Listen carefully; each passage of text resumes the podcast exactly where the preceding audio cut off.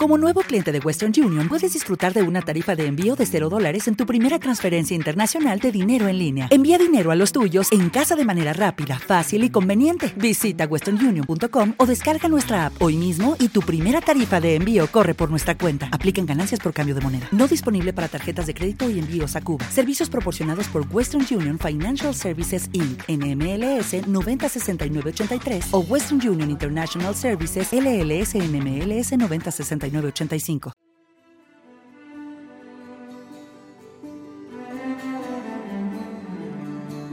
Uno de los lugares donde los millennials y los no tan millennials de esta sociedad tienen para ganar dinero es YouTube. YouTube hoy es una máquina de hacer dinero, pero su éxito inicial se debió a un grupo de novatos e incomprendidos influencers que crearon un código para la fama en Internet. ¿Cuál es el misterio del origen de esta plataforma y a dónde nos ha llevado?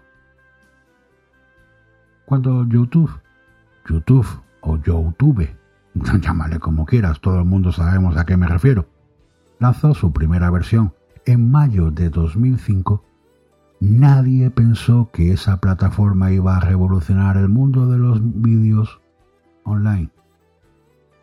Es más, confieso que yo hasta el 2008 no la conocí. Bueno, y si no la conocí, a lo mejor me pasé por ella y no me pareció nada atractiva. Algunos de los primeros creadores de contenidos, ahora diríamos influencers, veían YouTube como una página web residual, como cualquier otra, para subir archivos. La diferencia estaba en que era gratis y que no necesitaba ningún filtro o verificación para subir vídeos. Los enlaces en aquellos entonces permitían compartir los contenidos de forma muy sencilla y fácil, y la gente no necesitaba un software específico para publicar. Apenas unos meses después, en agosto de 2005, ya había más de 15.000 vídeos en la plataforma y el número medio de visitas al día era de 10 millones. YouTube era el espacio ideal para cualquiera que quisiera compartir contenidos, desde secuencias del día a día hasta clips que no se acostumbraban a ver online. La firma dio carta blanca a toda una generación de creadores que entonces experimentaban con las posibilidades de la web y que después conformaron una nueva era del entretenimiento.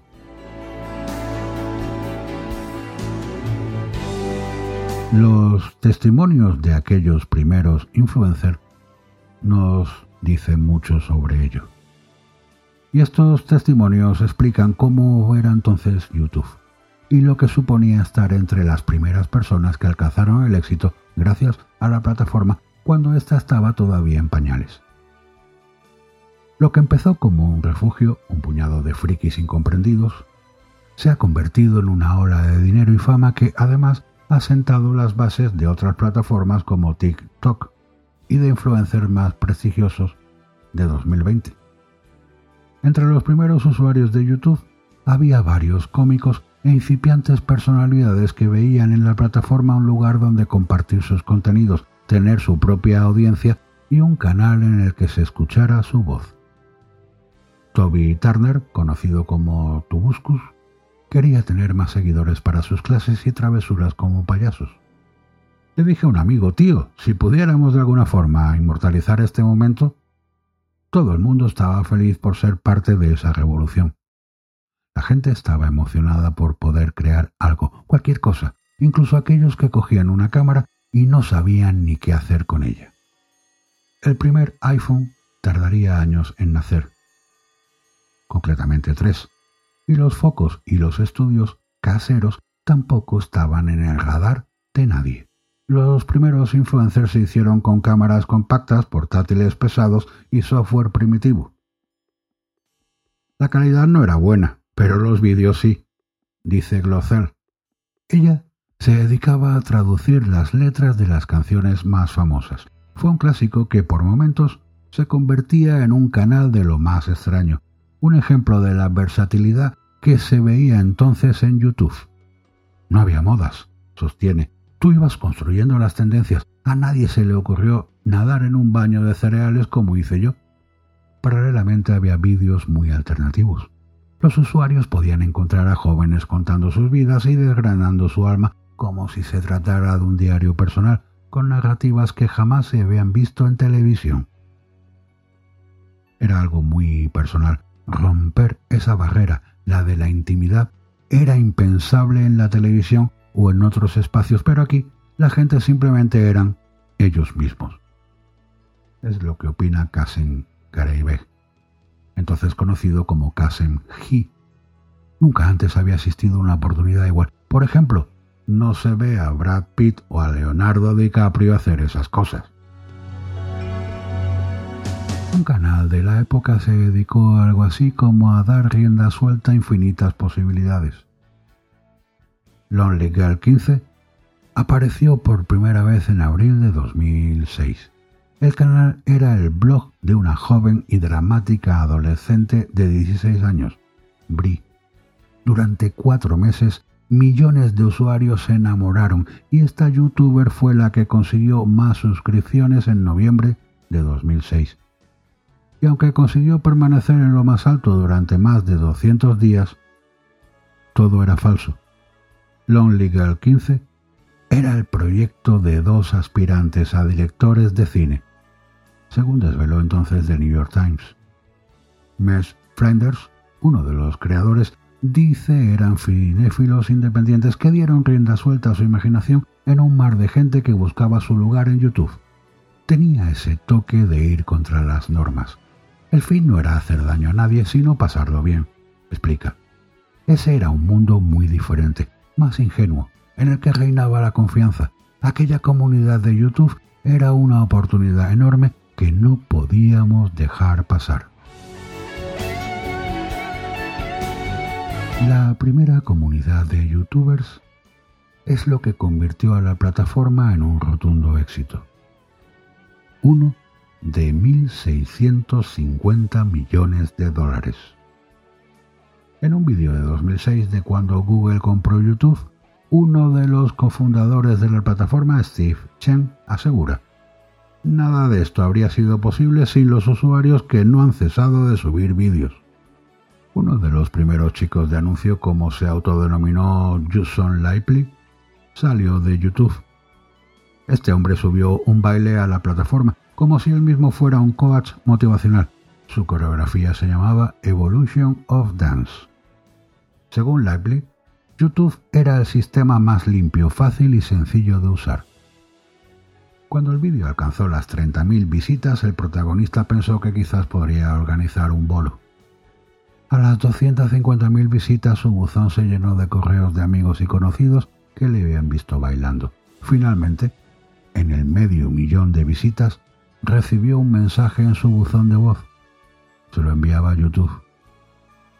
Eso es lo que hizo que todo estallara en algo único, comenta. Que antes algo se hiciera viral era un proceso lento. Ahora es completamente diferente. La vida de un vídeo viral dura días, no meses. Evolution of Dance fue el primer vídeo de YouTube que logró los 100 millones de visitas. Aunque según Chen, uno de los fundadores, hay una secuencia que describe a la perfección qué es la viralidad un anuncio de Nike, protagonizado por la estrella de fútbol Ronaldinho, fue el primer contenido en sobrepasar el millón de visitas. En él aparece el jugador con una zapatilla dorada metiendo goles una y otra vez. Era una estrategia de marketing brillante, que culminaba en que la marca de deportes había subido la publicidad desde un alias supuestamente anónimo, Joey B, como si se tratara de cualquier usuario de la red. De repente el clip de dos minutos fue acumulando más tráfico que cualquier otra campaña comercial, ha señalado Chen.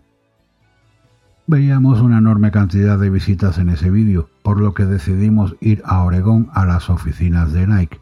Recuerdo ir por el pasillo hablando del potencial de YouTube. La secuencia de Ronaldinho mostró que la plataforma no solo tenía capacidad para aglutinar a una gran audiencia, sino que también era un lugar ideal para las grandes marcas. Toda una oportunidad de negocio. Y el dinero conduce al camino a la fama. En 2007 YouTube sacó su Partner Program, programa de socios, que consistía en recompensar a los creadores por las visitas que conseguían llevar a la red. George Strompoulos, uno de los trabajadores que diseñó esa fórmula, comenta, era como un día de Navidad para los influencers. Estaban felices de poder cobrar unos euros por lo que estaban haciendo. Antes de esa posibilidad, los youtubers más famosos ganaban dinero patrocinando marcas. Esa forma de conseguir ingresos significaba que YouTube podía ser una carrera, lo que supuso un granito para la plataforma, como han reconocido muchos de los creadores de la época. Muchas veces el dinero animaba a la gente a hacer un buen contenido, mejor contenido, y a gastarse su dinero, tiempo y energía en cultivar este arte, explica Anthony Padilla, uno de los miembros originales del dúo Smosh. Al mismo tiempo eso trajo a la plataforma a mucha gente que solo quería fama y dinero. Esos influencers intentaban llegar a las masas con lo que hacían, reproduciendo mensajes que se querían oír. Un influjo de personas se dieron de alta en la plataforma y los contenidos se dispararon. Los primeros creadores lo tenían más difícil para seguir atrayendo la atención de su audiencia, Melody Bowie, una blogger conocida como Bobiekchik, ha reconocido que su ansiedad de producir más y más vídeos se desbordó. Siempre se comparaban con otros influencers más famosos y se obsesionaban en subir contenidos para ganar dinero. Desafortunadamente yo no buscaba sacar una rentabilidad a eso, matiza Bowie. Para mí se trataba de documentar mi vida, pero YouTube no era mi vida. YouTube potenció a los creadores de contenidos que sí veían en la plataforma una forma de hacer carrera. Los que publicaban más vídeos y también secuencias más largas tenían una recompensa. Esos youtubers, cuando estaban en lo más alto, se empezaron a quemar en el esfuerzo de producir vídeos hiperrentables a un ritmo vertiginoso. Cuando conviertes una afición en un trabajo, entonces ya no es una afición, afirma Brian y Matthews, una de las primeras personalidades de la plataforma, conocido como Piper Lillis. No pude más con ser productor, estrella, editor y abogado en una sola persona. Después, entre los youtubers que se quedaron, reinó del contento. El programa de socios no estaba funcionando los protagonistas solo veían un pequeño porcentaje de los ingresos por publicidad. El modelo solo funcionaba para los que tenían más éxito. Strompolos cuenta que YouTube era selectivo con la gente. Tenías que entender sobre los derechos de autor, ser agradable para los anunciantes, ser constante y regular. YouTube nos escuchaba lo mejor que podía. Había muchas cosas que queríamos, detalla G. No es que se olvidaran de nosotros, simplemente que sus recursos eran limitados. Necesitábamos más que lo que el programa de socios nos podía dar.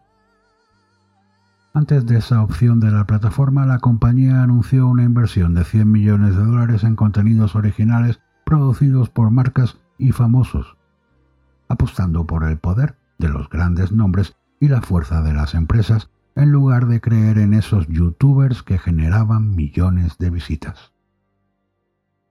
Cuando se anunciaron las recompensas para los creadores anónimos, a partir de mil seguidores y cuatro mil horas de visualización, la firma ya se había gastado unos 500 millones de dólares en otros canales, como organizaciones que ayudaban a encontrar perfiles y talentos y empresas que trajeran un flujo de promociones y atrayeran a las marcas. Strómpolos, que empezó con el programa de socios, dejó YouTube y creó su propio espacio de contenidos en el que empoderara a los creadores que no eran como los demás. Las estrellas de las redes sociales ahora salen de grandes agencias de talentos. Entonces Strómpolos creó un vehículo para impulsar talentos, dar apoyo, recursos y medios a la gente para que pudiera producir sus vídeos. Strómpolos fundó MCNs, que desde 2014 forma parte de Disney.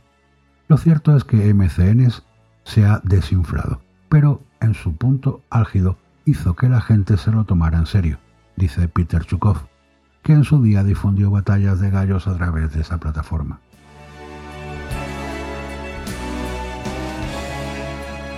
Desde su lanzamiento hace 15 años, mucho ha cambiado YouTube, aunque la plataforma sigue siendo la reina del vídeo. Los influencers que han conseguido sobrevivir en la red saben lo que significa atravesar todos los cambios que ha introducido la compañía. Por ejemplo, los algoritmos de búsqueda o el moderador de contenidos. Nada ha cambiado, YouTube sigue siendo sin duda el mejor lugar para publicar contenido independiente, opina Chukov. Por supuesto que ha tenido sus altos y sus bajos, pero el principio básico sigue siendo el mismo. Conecta creadores y usuarios mejor que ninguna otra plataforma. Los niños y jóvenes ahora aspiran a convertirse en youtubers. Cualquiera lo entiende. Sin embargo, los pioneros de YouTube no terminaban de ser comprendidos por sus amigos y familia, quienes no entendían por qué pasaban tanto tiempo grabándose. Esos primeros creadores formaron una comunidad. Les unía una pasión por el arte y por los vídeos. Justine Ezarik, conocida en la red como eJustine, encontró allí un grupo de chicas obsesionadas con la tecnología, aficionadas a esos contenidos que, de otra forma, nunca podría haber localizado en el pequeño pueblo de Pensilvania donde vivía. Otro ejemplo, Tyler Oakley, contó cómo la comunidad de YouTube le ayudó a encontrar su identidad LGTBI. Por su parte, Chi añade, simplemente nos interesaba la gente, había cercanía, compañerismo, teníamos ese sentido de comunidad que no veo en el mundo actual. Ese grupo ha trascendido del mundo virtual al real. Los TikTokers y los influencers de hoy también han construido sus propias comunidades, pero los pioneros de la red hacían quedadas en San Francisco y Nueva York, donde se conocían y se encontraban con sus fans. Se juntaban cientos de personas. Éramos unos incomprendidos, no encajábamos y nadie sabía lo que hacíamos, pero nos teníamos los unos a los otros que nos adorábamos. Destaca Glowcell. Esto de Internet, a los críos que están ahí no les importa tu inclinación política, si estás gordo, si eres negro o alto. La audiencia de YouTube siempre me ha entendido y siempre me ha querido. La gente viene y va, pero siempre querré Internet. Zanja.